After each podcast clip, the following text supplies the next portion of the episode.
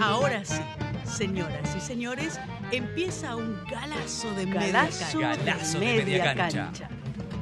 El programa de Norberto Galazo en Caput. Galazo de media El programa de Norberto Galazo en Caput.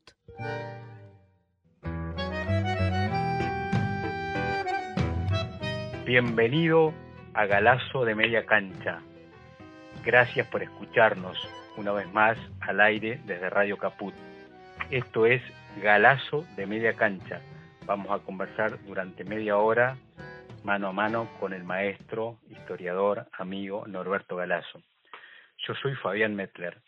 Si esta es la primera vez que te sumás a escucharnos, te cuento que este es un programa de historia donde reivindicamos la vida, la obra, de aquellos hombres y de aquellas mujeres que fueron silenciados por la historia oficial. El formato es una conversación donde por supuesto el que sabe de historia es Norberto y donde yo hago de partener preguntándole sobre el personaje. Hoy vamos a hablar sobre un caudillo del interior del país, un protector de los pueblos libres, un hombre muy querido por el pueblo llano y muy odiado por la oligarquía de Buenos Aires. Hoy vamos a hablar de José Gervasio Artigas. Buenas tardes, Norberto, ¿cómo andás? ¿Qué tal? Bien, muy bien, muy bien. ¿Cómo andás vos? Muy bien, yo perfecto, acá sobre llevando la cuarentena. ¿Vos cómo estás? ¿Te estás sí. cuidando? Sí, sí, por supuesto. Aquí enjaulado, pero bueno, siguiendo las directivas de la política sanitaria del gobierno, que me parece que ha sido muy acertada, especialmente comparando lo que ha ocurrido, lo que ocurre actualmente en otros países cercanos y lejanos, ¿no? Este, bueno, esperemos que esto vaya, esta nueva cuarentena, digamos, esta profundización tenga sus efectos positivos seguramente. Sí, mejorar sí. la situación. Esperemos que sí va a seguir así, porque digo, es el único remedio conocido hasta que no se descubra Claro, la claro. vacuna. Va a ser muy difícil. Probablemente vayamos a una segunda etapa, una, una cuarentena más inteligente o inteligente, eh, pero mientras tanto hay que cumplir estrictamente las normas sanitarias de distanciamiento, el uso de barbijo, y bueno, y salir lo menos que, que se pueda. Me imagino que vos Efectivamente. extrañarás tus visitas al parque. Sí, sí, eso sí, pero bueno, estoy en la computadora y por momentos paso a la pantalla televisiva para ver noticias y después en los días que no hace, no hizo demasiado frío, ahora está haciendo frío ya, pero si no me voy a una pequeña terraza que tengo en, en mi casa y tomo sol a la hora del sol. Claro. Así que en este, de esas tres variantes este paso transcurre mi vida.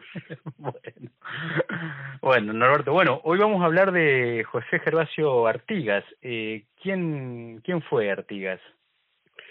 Sí, ante todo, por si algún lector le llama la atención y piensa que estamos hablando de un prócer uruguayo, en realidad estamos hablando de un prócer latinoamericano, Sí, pero que él consideraba además que la banda oriental, del cual era líder y creador en su liberación, digamos a partir de 1811, la banda oriental era la, la costa este, oriental, este, de las Provincias Unidas, Claro. perteneciente a las Provincias Unidas, ¿no? Y cuando le propusieron para sacárselo de encima, reconocerle la independencia como país, este Artigas eh, lo rechazó porque se consideraba integrante de las Provincias Unidas, como las Provincias Unidas eran integrantes de Hispanoamérica, que era el nombre que correspondía en aquel tiempo a lo que es hoy América Latina. tenía esa visión de la patria grande, digamos, que compartía con San Martín, con Bolívar. Claro, claro, con eso, eso, con eso llega a cartearse con Bolívar. Además tenía esa concepción este, relacionada al puerto, a la libertad de los ríos y otras cosas, eh, que formaba parte de esa concepción que mantuvieron los caudillos federales en general. ¿no? Claro. Así que él estuvo en contra, Norberto, de la de la separación del pueblo que históricamente termina ocurriendo, ¿no? Que, que Claro, Uruguay termina ocurriendo por-. Sí, sí, termina ocurriendo y se forma el país Uruguay, cosa que por ahí a algún uruguayo le cae mal, pero bueno, es así. Se forma el país Uruguay cuando se produce el conflicto de la guerra argentino-brasileña y Uruguay pasa a veces, por momentos pasó a integrar el Imperio de Brasil y por otros momentos pasó a integrar las Provincias Unidas. Y ahí la, habilidad de un funcionario diplomático británico.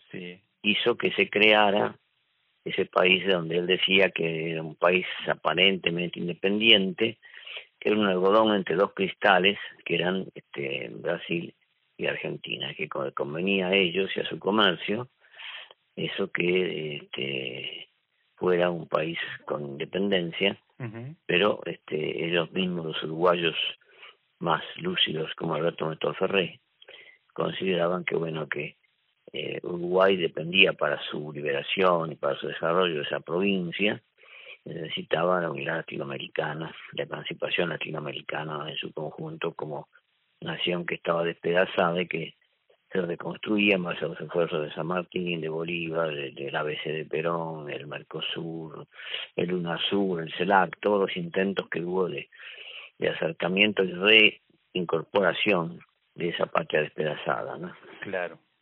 Así que fue, digamos, la, la habilidad de la diplomacia inglesa, de, de Lord Ponsonby, creo que era uno de los que Lord Ponsonby, sí, sí, estuvo detrás, ¿no? De, claro, claro, claro. Esta, de crear un estado tapón para que la Argentina no tuviese, digamos, la, las dos marcas. Los dos puertos, es claro, porque de otro modo tenía la Argentina tenía los dos puertos y tampoco querían en definitiva que lo tuviera Brasil, que era una forma de trascender hacia el sur a través del, del puerto de Montevideo. Entonces, la política de ellos fue crear esa ese país. Yo recuerdo que Jaureche, en aquellos años 60 más o menos, viajó a, a, Montevideo y cuando vino habló con todos los amigos ¿no? de que él había estado con Héctor Ferré. Uh Ferré le hablaba de las dificultades para este por la por la cantidad de población además para el desarrollo, el crecimiento de determinadas industrias de,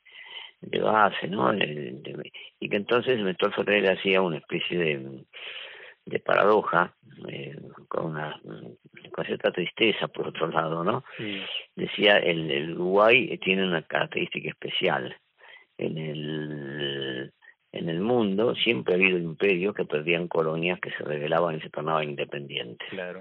Después de la Segunda Guerra Mundial, cuando decae el Imperio Británico, se produce el fenómeno de una colonia que pierde un imperio. Al revés. Sí, claro, claro. Esto es lo que comentaba Jaureche, como que al, al decaer un, país organizado, como también organizado el nuestro, para venta de carnes fundamentalmente, ¿no? Cereales, en segundo término. Pero el nuestro tenía todo el interior que daba esa esa, ese carácter especial que tiene la Argentina, que ahora se está poniendo de relieve, además, porque ahora eh, científicos que a lo mejor no han leído estas cosas dicen que estamos que somos dos países. Un, un país es el AMBA y otro país es el interior. Ah, porque el, el virus puede se ha dado cuenta y, y no puede, no, no acciona este en el interior porque hay otro grado de densidad de población este más este esparcida la gente bueno una vida más vinculada a lo natural. En cambio en el AMBA está la concentración de bueno de que ya sabemos de los subterráneos y los trenes donde se ha, viajado abigarrado y donde el virus ha hecho todos sus sus crímenes, ¿no? Claro, Países que Carlos Pellegrini también en unos momentos más lúcidos decía que había dos países, el país del interior y el país del puerto. Claro. Triunfa generalmente el, país del puerto cuando triunfa el sector conservador, que encuentra apoyo generalmente en el capital extranjero. ¿no? Con la claudicación de Urquiza después de, Pavón. Claro, claro. Por ejemplo, el triunfo de Mitre es el triunfo de, del país hacia afuera, ¿no? Claro, claro. Eso es lo que comentamos muchas veces, que Jaureche decía que, que el porteño cuando se iba al interior decía me voy para afuera, es decir, cuando se va para adentro, porque está, pensando al revés, ¿no? Es parte de la colonización, digamos. Claro, claro, movimientos, movimientos populares generalmente tuvieron, el caso de Rigoyen, que tiene una, posición latinoamericana en el neutralismo en la guerra, el caso de Perón con la ABC, Argentina, Brasil, Chile, que quiso eliminar las aduanas para este, ampliar la circulación entre los tres países, o el caso de, de, la época de Kirchner con el UNASUR y con este CELAC en la época de Cristina, ¿no? Cosa que, bueno, los, el gobierno de Mitre prácticamente el UNASUR lo boicoteó y lo, lo llevó casi a su, a su extinción, ¿no? Claro, claro, sí, sí, el gobierno de Macri, incluso ahora Estados Unidos creo también se metió, se está metiendo, ¿no? En, en el tema de, del Banco Mundial. Y... Claro, claro. Galazo de Media Cancha, el programa de Norberto Galazo y Fabián Medler. En Caput. Y Artigas, eh, eh, ¿cierto que participó en la, en la defensa de Buenos Aires cuando le invadieron los ingleses en 1877? Sí, sí, sí, sí. Sí, Artigas viene de un muchacho que se crió en el campo, con una familia rural, que tiene un gran conocimiento del campo, un gran conocimiento de los gauchos, de la campaña oriental, ¿no? Sí. Que después entra al ejército, está un tiempo en el ejército, eh, llama la atención para algunos que es el regimiento blandengue, parece que para un militar no, no correspondería a la característica del blandengue. Del nombre, claro. Claro, y el blandengue es un pájaro, como bastante común en, el, en la campaña uruguaya, que tenía los eh, los colores de las vestimentas de los del ejército, el regimiento ese al cual pertenecía Artigas eran los colores de ese pájaro, por eso era el, el regimiento blandengue. Y después, como decís vos, 1806-1807, él interviene en la, en la reconquista. Claro. Hasta que después ya se va a la campaña y después se identifica, se, se rompe con el con el ejército, Ujú. deserta en realidad del ejército eh, hispánico que mm, respondía a Delío, que Claro. Delío, este, El virrey el virrey de de, Montevideo. Montevideo que no quería este apoyar a la Revolución de Mayo y entonces él inicia una conspiración y después junta todo eso, ese mundo de gente, ese mundo de, de, de gauchos, este, ariscos, montoneros, de poncho, este que por ahí algunos como Gesualdo que tiene un hermoso libro sobre Artigas los, los retrata muy bien, ¿no? Como tipos de gran olfato, de costumbres este campesinas, de muy vaquianos, este muy apegados a la tierra, este y que van a formar este la base con la cual era el grito de Ascenso 1811, que es el punto de inicio de la revolución en la banda oriental, ¿no? Claro, sí, sí, Grito de Ascenso, que incluso tiene, me parece, una calle acá en, en Buenos Aires, en, en Barraca. Sí, sí, sí. Este, entonces, y ahí, des- luego, Norberto, eh, una cosa que me llamó la atención la vez pasada cuando releyendo algunas cosas, eh, digamos que las provincias, algunas de ellas del litoral, no participaron cuando se convocó el Congreso de Tucumán. Eh, Corrientes, Entre Ríos. Claro, claro, él, él viene ascendiendo en su importancia como caudillo. Sí, Eh, un inglés de esos ingleses que aparentemente eran comerciantes, pero en realidad eran espías. sí. Este, si los hubiera conocido Macri, él se hubiera puesto en el AFI, porque este, es curioso que aparecen en todo momento, ¿no? Claro, con San Martín, incluso, ¿no? En San Lorenzo. Claro, en San, Lo- en San Lorenzo aparece también, este, y bueno, eh, en una de las memorias hacer una descripción de Artigas, una descripción desde con la concepción de civilización o barbarie, es decir, Artigas sentado sobre una cabeza de, vaca, este, con sus gauchos alrededor, con todas las cartas que le llegan tiradas por el suelo y que se las va acercando a su secretario, y dice, y pensar que este hombre te acaudilla una cantidad importante de hombres y se convierte como, como si estuviera fuera el, el padre del mundo, algo así dice el, el inglés, no le parece imposible porque eso no no concilia con su visión de lo que es la democracia y esa es la verdadera democracia, ¿no? Un tipo que tiene una gran influencia en toda la, la primera década y la segunda década de, de la revolución, ¿no? Claro. y bueno entonces crece su figura que es el- mientras que es odiado por la gente de Buenos Aires que bueno es un buen antecedente este, si fueran los canales hubiera habido canales de televisión en aquel tiempo lo hubieran lo hubieran criticado tremendamente Claro. este es odiado por la gente Aires que lo consiguió dos veces lo declaran traidor Claro, Zarratea creo que es uno que lo declara traidor Claro, claro, traidor, sí, sí, sí. Y después, como se hace la Asamblea del año 13, Artigas pone una serie de condiciones, por ejemplo, terminar con el monopolio del puerto de Buenos Aires, que se abran puertos en distintos lugares, cosa que a la gente porteña no le gusta porque la exclusividad del puerto significa la exclusividad de la aduana, como después lo va a denunciar Juan Bautista Alberdi, ¿no? Entonces se plantea el federalismo, por un federalismo muy popular, eh, el reconocimiento de la importancia de los pueblos originarios, etcétera. Ah, muy avanzado para la época. Eh, sí, sí, sí. Entonces le, le hacen unas chicanas con respecto a la incorporación de sus de sus representantes y no intervienen hasta el año 13. Entonces el otro mando, digamos, va creciendo sobre Entre Ríos, sobre Santa Fe, incluso en Córdoba hay artistas, sobre lo que en aquel tiempo no era la provincia de Misiones, pero el territorio misionero. Claro. Este, y bueno, y va creando una, una gran fuerza muy importante que este hace peligrar a, a la gente de, de Buenos Aires a tal punto que él llega a constituir en 1815, a declarar la independencia en el Congreso de Oriente eh, y lo nombran así protector de los pueblos libres. Claro. Por eso él después no participa en el Congreso de Tucumán, cosa que a veces los colegios, el Congreso de Tucumán, en la reunión de las provincias, pero la reunión de las provincias sin Entre Ríos, sin Santa Fe, claro, eso es lo que era entonces Misiones, y claro, casi Córdoba está a punto de no ir también a la claro. a, Tucumán, este, grabando el Ental tampoco. Uh se antecede, se, se, se, adelanta, se adelanta este, al al Congreso de Tucumán en 1815. En el Congreso de Oriente. Claro, que es un momento de su apogeo, porque él ha venido poniendo en práctica eh, su liderazgo político, lo ha llevado al plano económico y ha venido poniendo en práctica la entrega de tierras, por ejemplo. Ah, hizo una, una distribución de tierras.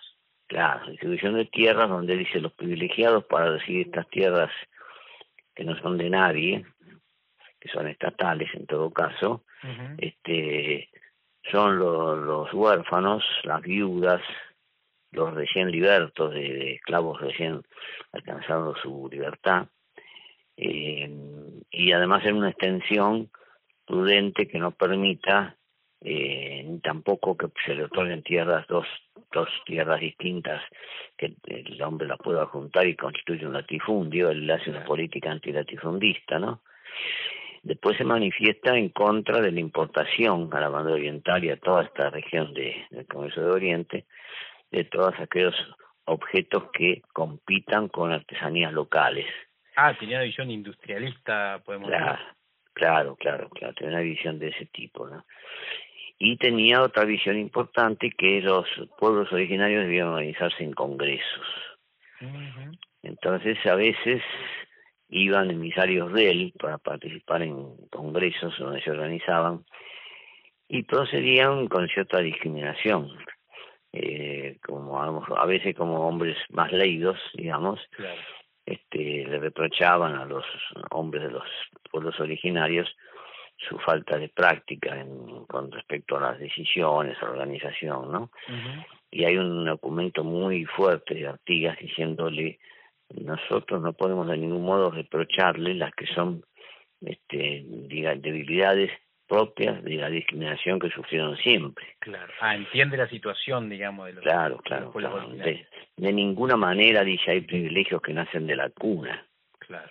Fíjate que ahora que estamos por lanzar este proyecto de, de impuestos por única vez a las riquezas, muchos de ellos son herederos, tipos que eh, durante toda su vida han viajado, han hecho turismo a Europa, a Estados Unidos, a Miami, y no han trabajado. Después su, situación privilegiada es producto de herencias, ¿no? Como el caso de Victorio Campo, de Udeal, de, de tantos otros, ¿no? Claro. Entonces Artigas, este, mientras consigue el reconocimiento de toda la zona electoral, consigue el odio de los hombres de Buenos Aires que llegan a pactar a través de una figura que vos sabés que fue bastante siniestra, que Manuel José García, claro, sí, sí. hombre del capital, los intereses del imperio no británico, llegan a pactar con los portugueses la invasión de la banda oriental, para dejarlo a Artigas entre dos fuegos en 1815. Claro. Que los portugueses le meten al general de Cor con un ejército y reiteran lo que ya le habían hecho en 1811, 1812, cuando habían hecho un pacto con, con los portugueses y, y Artigas quedaba entonces entre dos fuegos. Y en 1815 vuelve a quedar entre dos fuegos, ¿no? Porque se opone a la política portuaria cerradamente este de la ciudad de Buenos Aires, del puerto de Buenos Aires y los hacendados que empiezan están empezando a a pisar firme la política argentina, ¿no? Claro. En ese momento.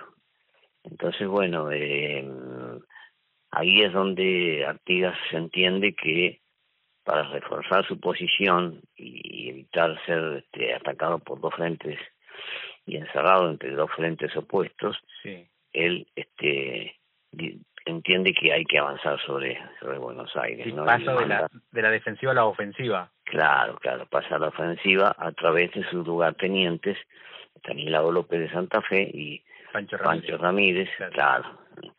este, de Entre Ríos, ¿no?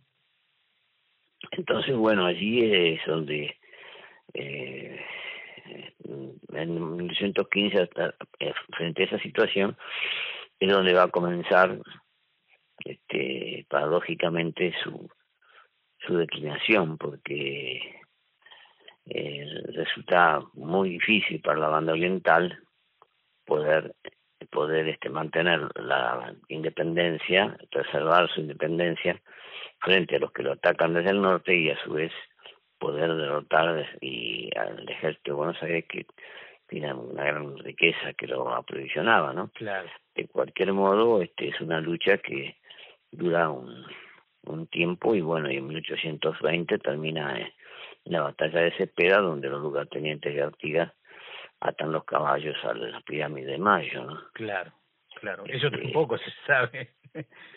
claro, claro, porque suben después al cabildo y ahí empiezan ya este, la derrota porteña se va a convertir en el inicio de de un triunfo a través de no de las armas sino de las armas monetarias ah.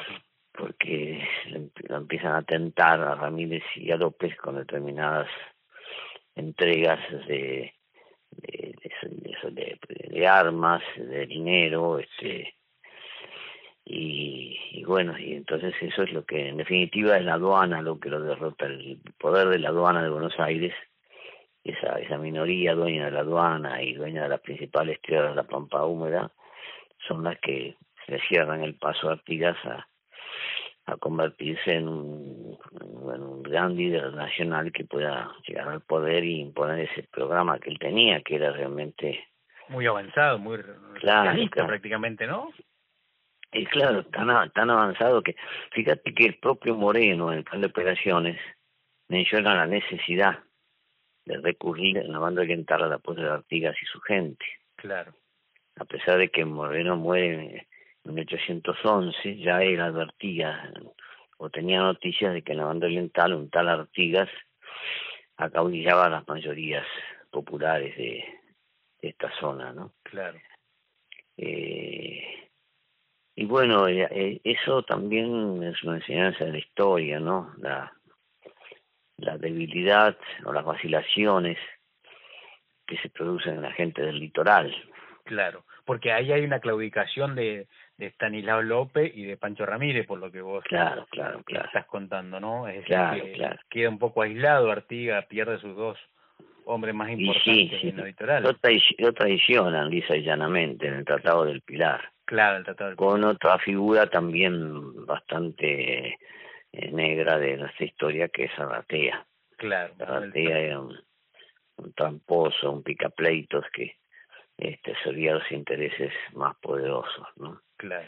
Yo decía que es un poco esa vacilación del litoral, yo creo que se, se, han expresado a través de la historia, en Urquiza también. Con claro, por eso se vuelve a repetir, digamos, con Urquiza.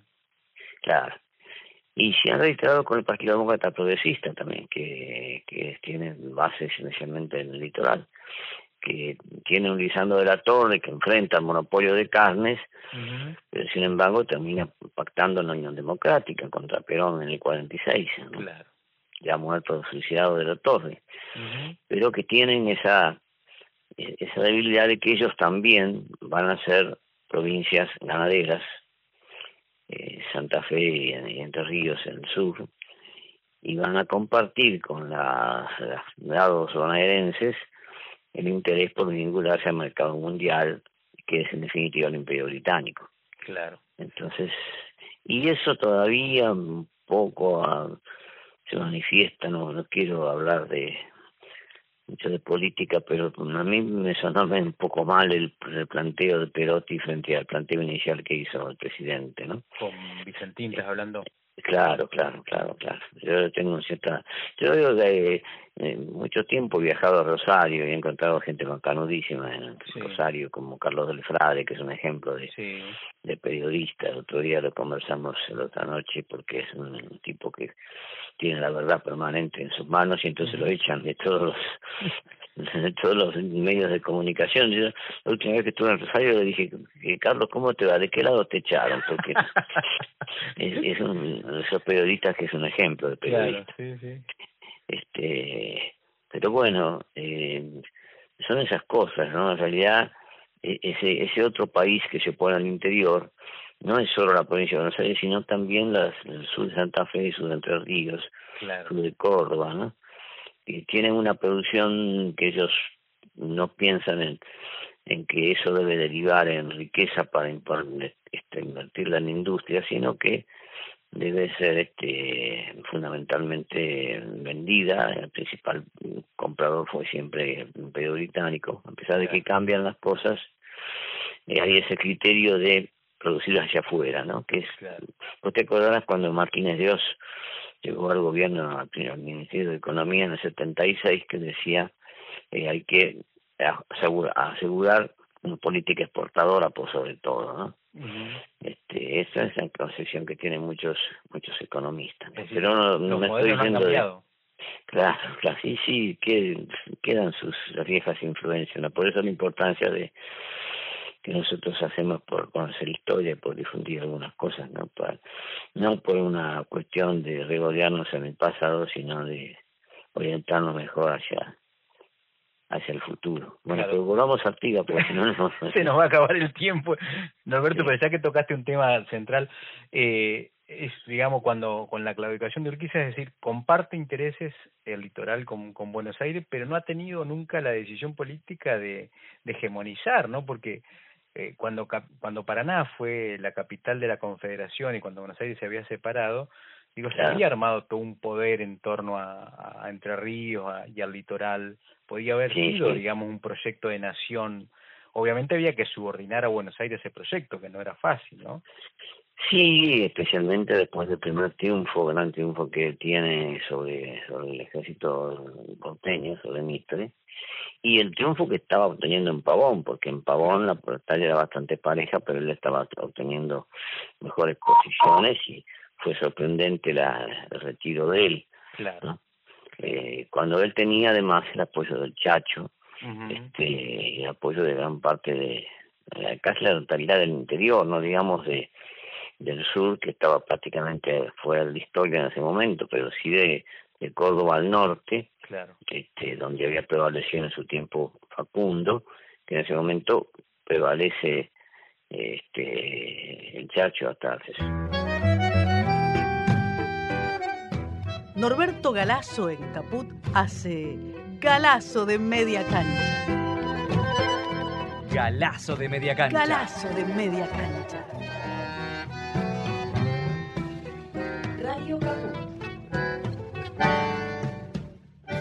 Norberto, estamos hablando entonces cuando en el se produce el Tratado del Pilar que digamos que se materializa la tradición de de Stanislao López y de Pancho Ramírez.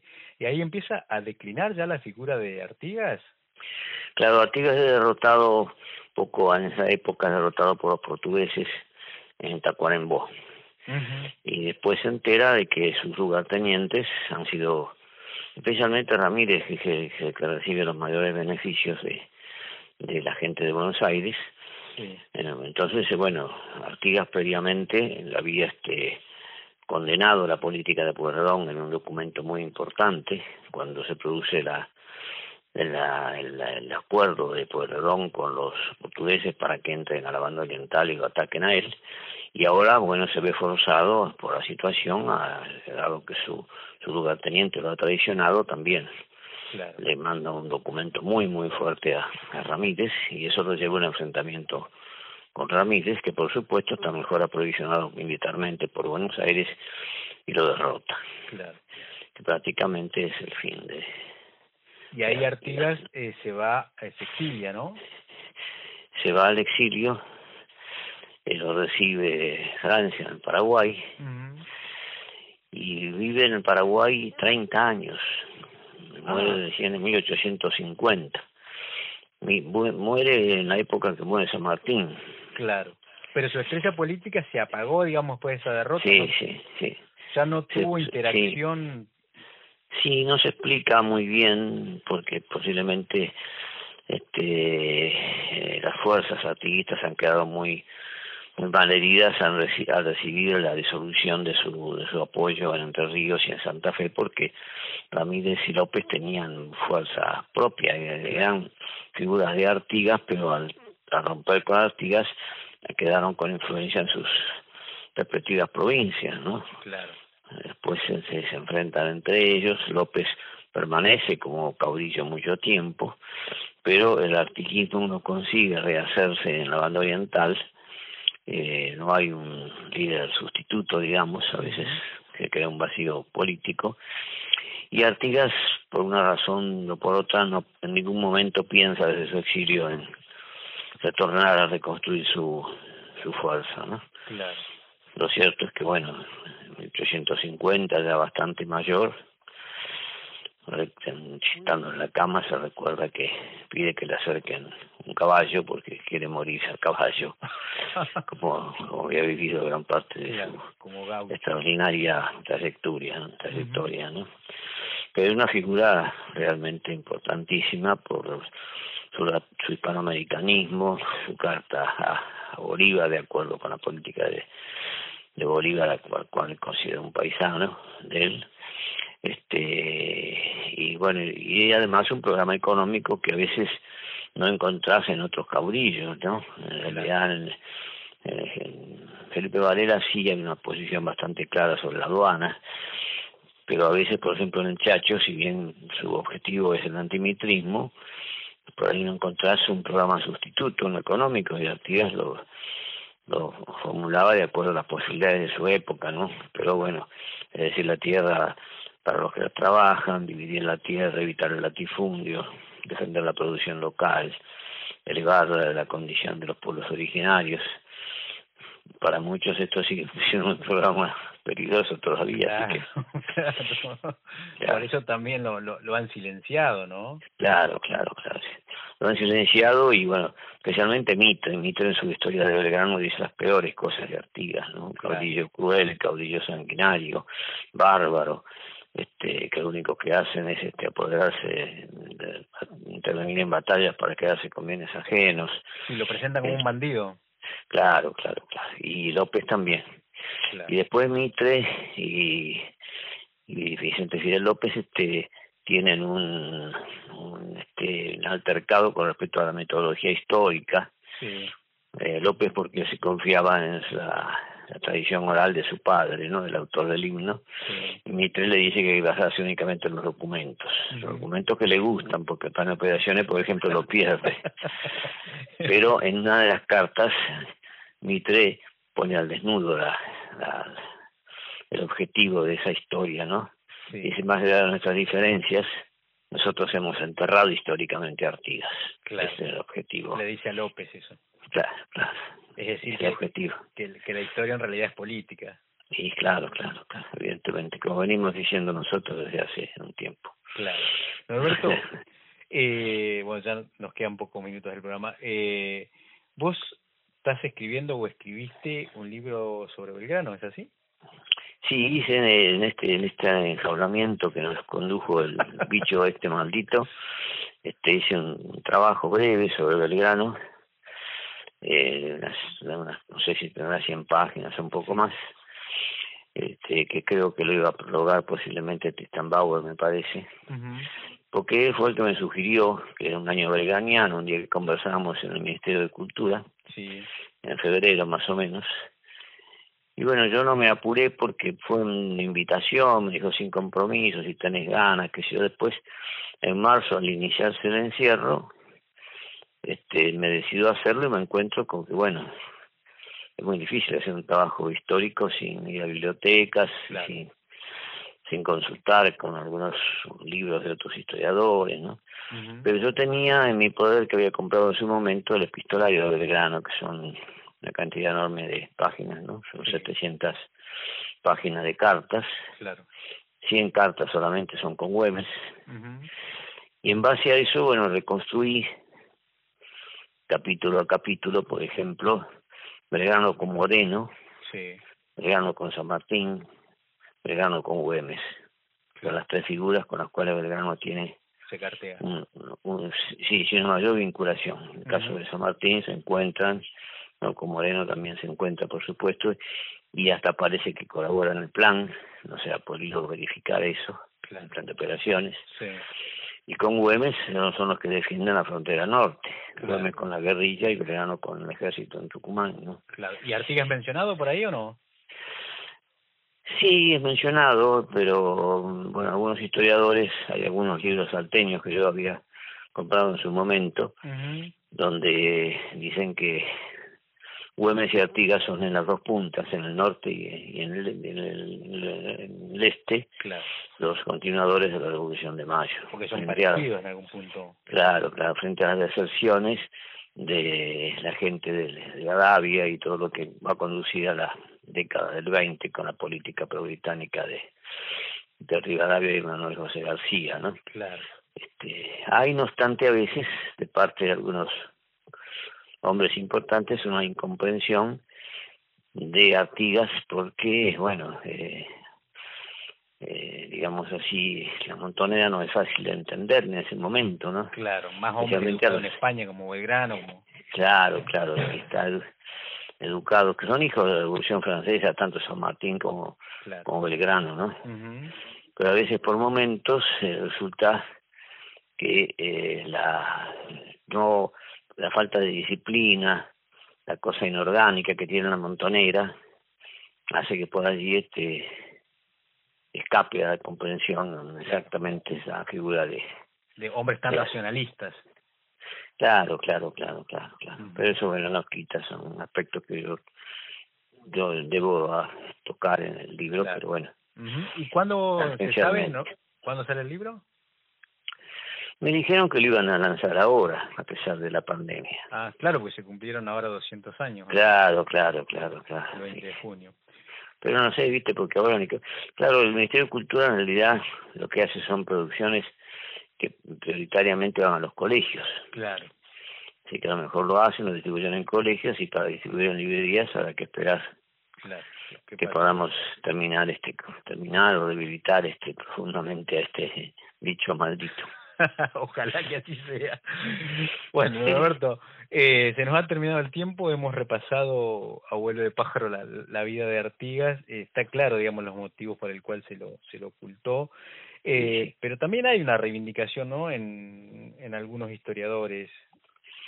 Sí, por ejemplo, bueno, historiadores y figuras importantes de la historiografía eh, oriental, para decirlo en sus propios términos, lo han reivindicado Artigas, lo han sacado del lugar de fundador, porque de, de bárbaro maldito pasó a ser fundador de la nacionalidad uruguaya, que él tampoco hubiera querido. Claro. Entonces, este bueno, se ha ido realizando Gesualdo, es un libro importante sobre Artigas eh, y otras figuras importantes del, de la posición nacional del, Uruguay también lo han reivindicado como corresponde, ¿no? Claro, claro.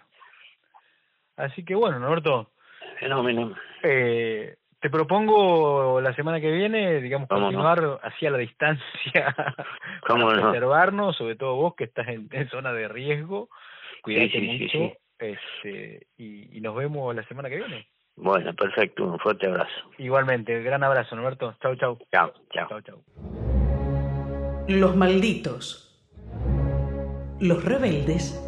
Los imprescindibles.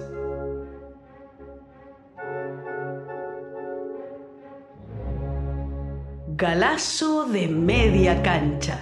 El programa de Norberto Galazo en Radio Caput.